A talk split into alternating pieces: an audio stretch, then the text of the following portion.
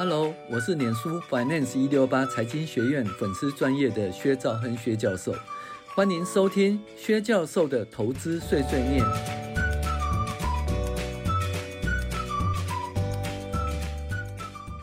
各位网友，大家好，我们今天讨论理财读书会致富心态啊，第十八集就是天下没有白吃的午餐。那其实这一集呢，就是告诉我们说，你要获利呢，就必须要付出代价。那这个代价呢，就是波动啊，就是波动。那很多人就很怕波动，其实实际上这个波动真的是不容易哈。那在那个二零零四年呢，奇异是全球最大的企业，市值超过三千三百亿美元。近十年来，它每年都第一、二名之间升降。在资本主义下，顶尖企业里闪亮的巨星。然而，这一切都彻底的崩溃。在二零零八年的金融危机中，把奇异旗下贡献全集团超过一半获利的财务部门推入火坑，最后还像废弃物一样的被卖掉。随后，他压住了原油与能源都变成灾难，导致于最后呢，注销几十亿元美元的亏损。奇异的股价从二零零七年的四十美元跌到二零一八年的七美元。那大家都会开始指责说：“哎，这么这么好的公司是被人家怎么搞成这样子呢？”那二零一零一年接班的执行长杰夫呃，Immert 啊。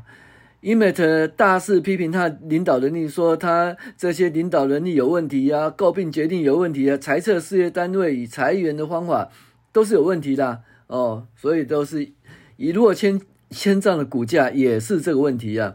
那在景气大好时呢，红利随着盛世财富而来，一旦热潮退烧，自然要承担责任。到了二零一七年，他引咎辞职，那就诶，他也干了十六年呢哈，但是伊。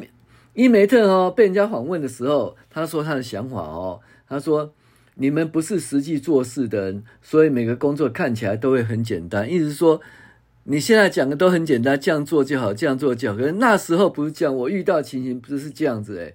他每个工作看起来很简单，是因为在竞争场里，呃。”呃，人常面对的挑战，往往是群众看不到了。要管理无序哦扩张的庞大组织，短线投资人、监理机关、工会和根深蒂固的官僚体系之间互相冲突的需求，不仅很困难，而且除非你必须动手处理他们的人，不然即使认到有问题的严重性，也很难处理。所以你必须要什么？了解问题的严重性，而且要动手处理，去裁员哈。把这些人给处理掉，不然的话呢，诶，这些人呢，到时候问题很严重，还是没办法处理啦。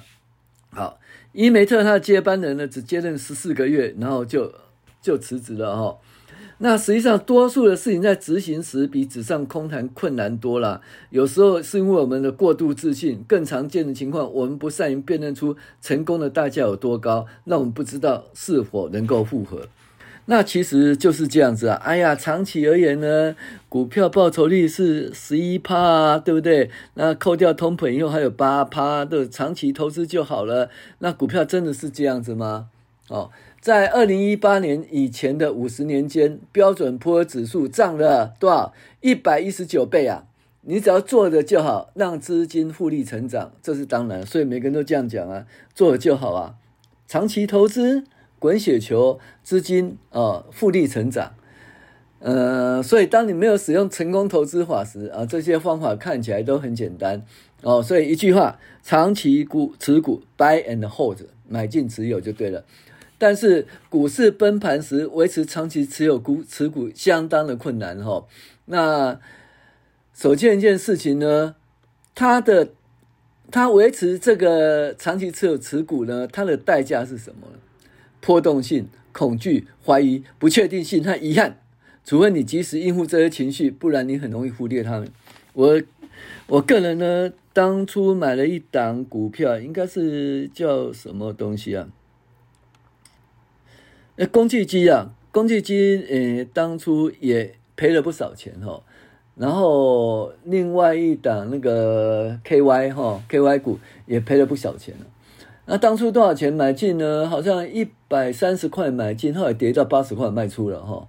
原因是很简单啦，就是呢在二在金融海啸时间，不是金融海啸，在那 COVID-19 时间呢，它营收 Y O Y 是什么？跌了多少？六十四趴，比去年同期衰退六十四趴。然后你也不知道这种状况怎么办，那于是呢，就把它处理掉。那一那一笔大概赔了多少钱？赔不少钱吧。哦，但是没关系。呃，二零二零年那一年，其实因为其他股票还赚了不少哈，所以偷偷而言，二零二零年其实获利相当不错。呃，更厉害是二零二一年呢，基本上没亏损还有获利，就是很厉害。哦，这个 OK。二零二零年、二零二一年、二零二二年，对不对？二零二二年，那今年是二零二三年哈。呃，二零二二年如果能够不亏损，就相当厉害。我们现在不讲这个，我们讲二零二零年那一年哈，世纪的疾病到底发生什么问题？不知道。那公司撑得下去，撑不下去，不知道。好，然后你的钱丢下去，到底回得来回不来，不知道。所以很多人，当然后来其实只跌了三十趴哈，然后最后就 V 型反转，因为呢，联准会救市，他就把那个他把那个殖利率把利息啊利率压到零到零点二五啊，然后就整个 V 型反转，那就是等于联联准会再次在那个撒大，就是在撒大钱啊来救市，啊后来一下就成功了。可是，在当初跌下来啊。开始跌下那段时间，你根本是没有前途，没有没有储蓄，你就看你的财产一直一直的降低哦，一直的减少哦。当然了，你如果看我们五线谱的话，你就知道，哎，低买高卖，低买高卖，当然是 OK 的哈。嗯，可是五线谱会有个问题哈，就是说，因为你低买高卖，你就你就卖掉了哈，所以你就会怎样？哎，避过后面的什么持续的成长了。的果实啊，就是没办法享受复利成长果实，但是你的好处是说你，你避掉了这个什么，避掉了这个整个的波动，哦，那这是你的抉择嘛？用五线谱投资真的还能赚很多钱，可是呢，比长期持有的话，哦，因为长期都是一个多头哈、哦，那可能就会怎么讲，就没办法哦，诶，平均每年获利呢，哦，都十一趴以上，哈、哦，这个。每年都要十一趴以上的获利哈，这是不太容易的哈。好，那你如果不执行五线谱的话，哦，就是在高档在高档获利，在低档买进的话，那在二零二零年的时候，其实很多朋友真的不知道怎么办，因为跌下来会跌多少呢？二次世界大战的时候，美国向日本丢那个原子弹的时候，到底是怎样？还有呢，会不会像那个呃？一百多年前的西班牙的流感那样子严重，没有人知道，这就恐惧的地方哈。所以呢，意思就是说，他讲很好玩哦。他说，你如果没有体认投资的每一有一个价格，就会感受到诱惑，做出徒劳无功之举，就像在商店行窃一样。他讲一句话说，嗯，你如果是要买车子好了，新车售价三万美元，呃，三万元。三万美元，你有三个选择：第一个付三万美元买一辆新车；第二个呢，用一台比较便宜的二手车；第三个偷走它。哦，那大部分人都知道，百分之九十九人都知道不能够有第三个选择，因为那是违法的，偷车违法。但实际上在，在在投资的时候，很多人会选择第三个，就意思就是说，你。你怎么讲？你只想赚那个钱，但是你不想承担那个风险，等于是偷的，等于是偷一样。所以，一九五零年到二零一九年的道琼工业指数呢，平均每年的报酬率呢百分之十一啦，不错。但这段时间的成功代价高得惊人，就是说，你就是你的指数比前一波高点跌至少五趴的话，哦，这个时间呢？有相当多的时间了哈，那取得市场报酬的代价就是市场的收费，那是入场费的成本，会让人心痛。这东西是波动波动，所以你想说，哎呀，这波动好了。我问你一件事，我一个朋友，他当初就是想要退休了，结果呢，他就真的退休了。他退休的时候，他财他财富有多少？八千万台币。可是你知道吗？他退休以后遇到那个 COVID-19，你知道 COVID-19 时间他的财务减少多少？从八千万减少到五千万，哦，八千万减少五千万就减少了三千万啊，啊，对不对？八分之三对不对？也没有多少，三十几趴而已啦。哦，那你想想看，如果说你退休没收入了，那你的财富从八千万减少到五千万，你会撑得住吗？那是很痛苦的哦。整个未来，你的家庭、你的、你的女儿、你的儿子的成长、你老婆的消费，全部都在这里面。结果你眼睁睁的看他从八千万跌到五千万，你会如何呢？对不对？那就好像说，诶，二零零二年到二零一八年呢，Netflix 的股价报酬率呢，超过多少？三百五十倍啦。但是呢，有百分之九十四的交易日股价都比前波高点还低啊！意思就是说，有百分之九十四会赔钱的，对不对？这百分之六会赚钱的，你你就知道这不是说一帆风顺的哈。你必须要负担这个波动的风险，所以波动赔钱。我刚才讲，从八千会减少到五千万，当然最后这个朋友最后撑下去，他当然最后九位数字上亿了，但是不容易啊，相当不容易哈。好。一九九五年到二零一八年间，哈，那个怪兽饮料，哦，它的报酬率是多少？三千一百九十倍。那但是有百分之九十五交易的股价都比前波高点还低，意思你买了以后，百分之九十五的机会会立刻赔钱，第二天就立刻赔赔钱，对不对？就是你如果在高点买的话，百分之九十五呢会赔钱，会赔钱，会赔钱，哦。但是我们的关键部分就跟买车一样，你可以付出代价，接受波动性你动荡，然后享受那个成果。那你也可以找一种不确定性较低，而且报酬率比较低的资产，这就买二手车。二手车比较稳呐，哦，不确定性比较低了哈。但是你也可以呢，就是偷车。你偷车是什么呢？就是呢，你要赚报酬，但是不要要避开它的波动性。那实际上可不可能呢？其实不太可能。想要避开这个波动性呢，它的报酬就会要么，呃，怎么讲？陈昕有讲过，他说总共一百一十二只股票哈是策略性操作，高买低卖或嗯那低买高卖哦，只有九只基金呢调损后的风险比用股债啊六四比的基金报酬还好。不到四分之一的策略型基金的最大跌幅比换根不管指数还小，那意思就是说，有四分之三的基金呢，它的跌幅呢，虽然你努力的操作，它跌幅比市场哦还大，买进持有还大，那所以呢，呃，散户在决定投资标的时也陷入相同的困境。根据陈昕统计，当股票型基金投资人应该买进持有。而非买卖操作，平均绩效会比直接持有基金哈减少零点五个百百分点，就是说，哎，买卖操作会绩效会减少。我同意，因为事后来看，要看你什么时候获利了结了。如果说你的你的投资期间，对不对？刚好在二零二零年。那那退休把钱领出来，那我告诉你，买进车绝对错，因为那时候就跌很多，或者说你的退休时间刚好是二零零八年，对不对？那二零零九年的三月份以前，那你买进持有绝对错，因为那时候就大跌嘛，跌到你受不了，对不对？跌了百分之五十几，诶，一百万剩五十万，一千万剩五百万，啊，你刚好那时候退休，那这样买进持有是绝对是错的。可是呢，如果你把时间拉长的话，你看到二零零八年，哦，到现在二零二三年，你时间拉长的话，当初那个 S&P 五百是多少啊？六百点呐、啊。那现在 S&P 五百是多少？一千四百，诶，一千，呃，四千六百点呐、啊。六百点变四千六百点，多少多长的时间呢、二零零八年到现在二零二三年，总共十五年的时间，从六百点到四千六百点，整整多了四千点。四千点是六百点的多少几倍啊？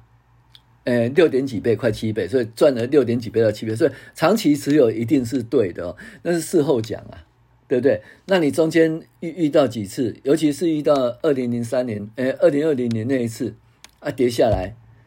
对不对？中间还有几次的那个欧债危机啦、欧洲危机啦，对不对？那美中是不是美中有那个贸易战争？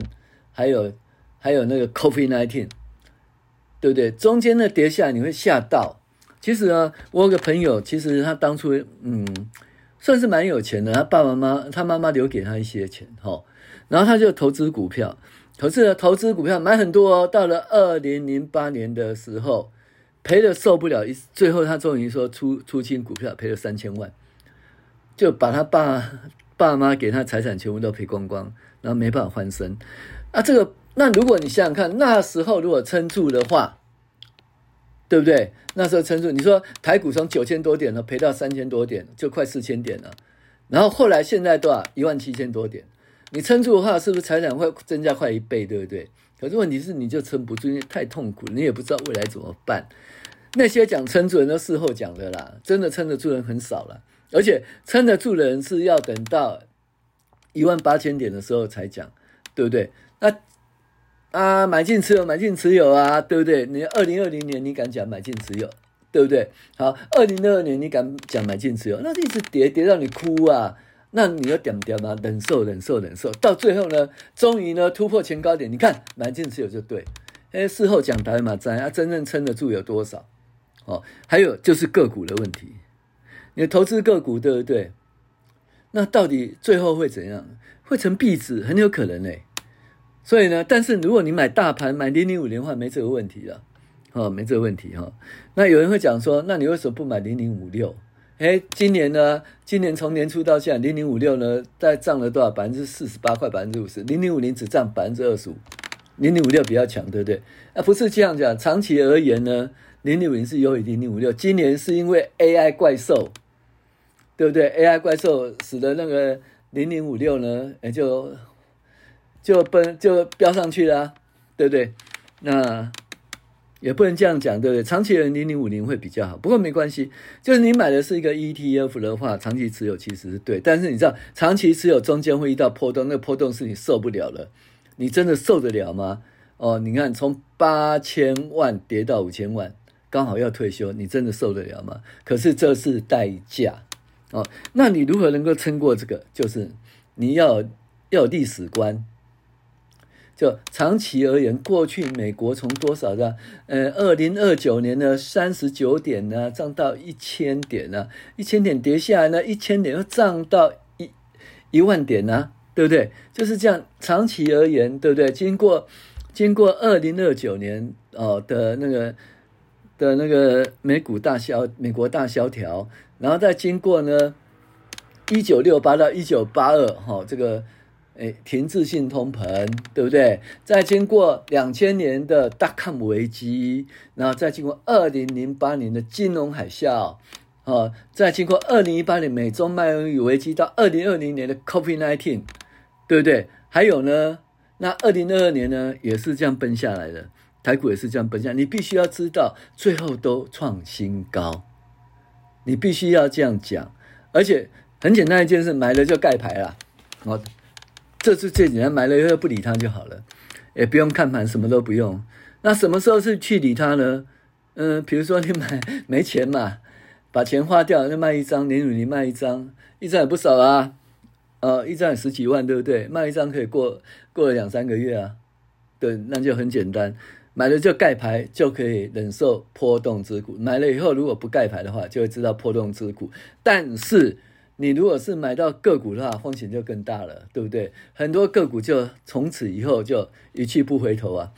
那国泰人寿呢，对不对？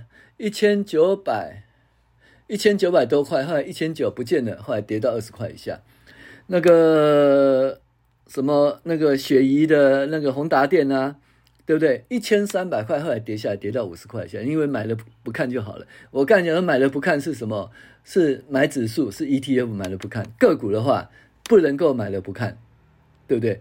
但是我看，纵使看你又知道怎样，它会改变的嘛？你看呢、你看最近呢、整个股票啊，嗯、呃，主要的科技股啊，营收已经持续衰退，就股价创新高。对不对？还有呢，营收一持续成长呢，就 就股价衰退，像台积电，对不对？在去年第四季的时候，营收一创新高啊，就股价根本从高档啊，从六百多块跌下来，哦，对不对？所以呢，这个东西就不容易了。那你要你要买的话，最好我觉得最好是买那个指数会比较好。